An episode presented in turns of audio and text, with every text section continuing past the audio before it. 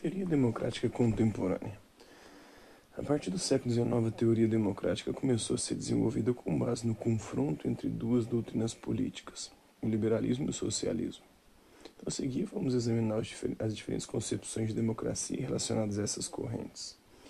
Então, liberalismo e democracia. O liberalismo defende as limitações dos poderes governamentais, protegendo os direitos econômicos, políticos, religiosos e intelectuais dos membros da sociedade. Para os pensadores liberais, o poder do Estado deve ser limitado, pois acreditam que a verdadeira democracia somente é alcançada com a menor interferência possível do Estado das leis nesses direitos. Segundo alguns pensadores, como o francês Alex Tocqueville e o inglês John Stuart Mill, a única estrutura democrática compatível com o Estado liberal seria a democracia representativa. Tocqueville observava que, diante do reconhecimento da igualdade dos seres humanos, uma homogeneização das classes tenderia a promover o isolamento dos cidadãos e seu desinteresse pela participação política. À medida que as virtudes públicas perdem relevância, os cidadãos deixam de se, de se interessar pela política, torna-se possível o surgimento de um Estado autoritário que colocaria em risco as liberdades fundamentais.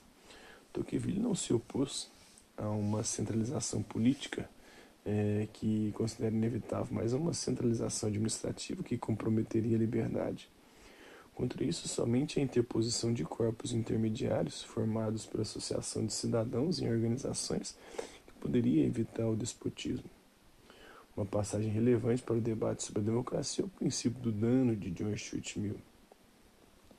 De acordo com esse princípio, cada indivíduo tem o direito de agir como quiser, desde que suas ações não prejudiquem outras pessoas. Se a ação afeta diretamente apenas a pessoa a que a está realizando, a sociedade, em tese, não tem o direito de intervir, mesmo que o indivíduo esteja prejudicando a si próprio.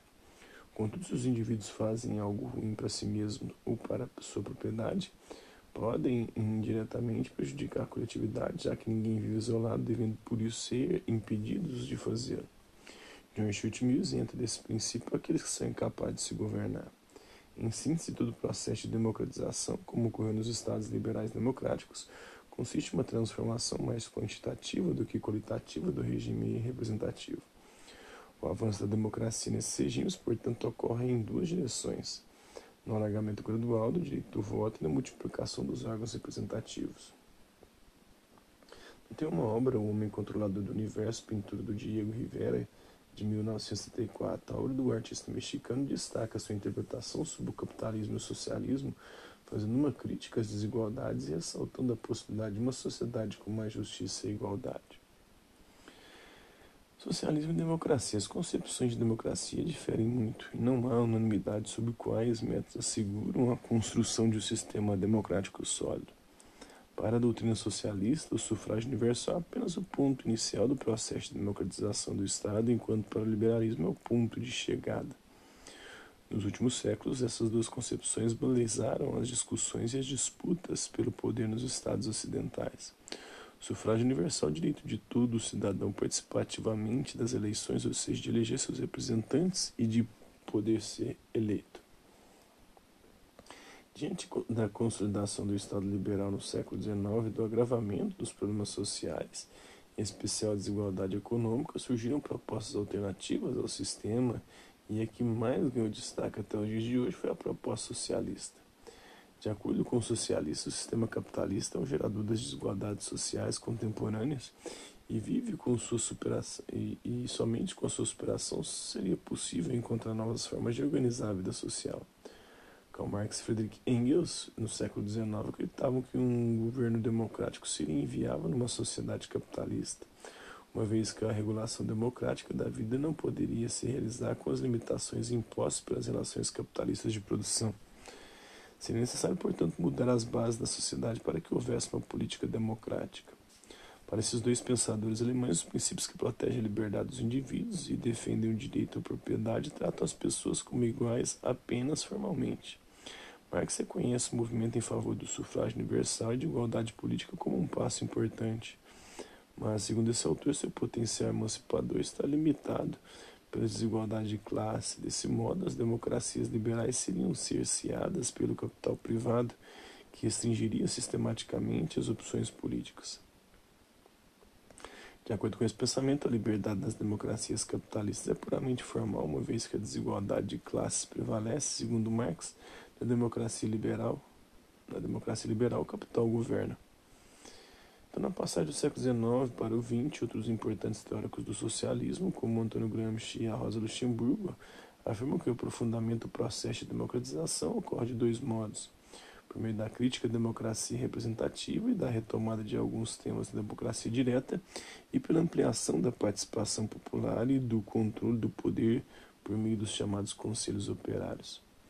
Em outras palavras, a diferença crucial entre a democracia dos conselhos e a democracia representativa é que a primeira reconhece ter havido um deslocamento dos centros de poder que passaram na sociedade capitalista dos órgãos tradicionais do Estado para as grandes empresas. Dessa forma, o controle que o cidadão pode exercer por meio dos canais tradicionais da política institucional não é suficiente para impedir os abusos de poder. O controle deve acontecer, portanto, nos próprios lugares da produção e seu protagonista é o trabalhador real, não o cidadão abstrato da democracia formal representativa. Então, para ler a democracia, a obra do Renato Janine Ribeiro, é, da Publifolio 2008, com linguagem clara, os sete capítulos do livro apresentam de modo sucinto, organizado e reflexivo as bases da democracia, bem como a construção da democracia moderna dos direitos humanos, apontando os desafios e os obstáculos enfrentados por esses regimes na atualidade.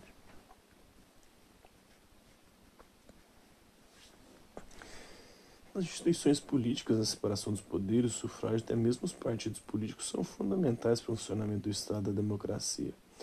Ao longo da história do Brasil, essas instituições sofreram várias mudanças. Por exemplo, já teve quatro poderes, como poder moderador na época do Império, e não três, como sugeriu Montesquieu, executivo, legislativo e judiciário.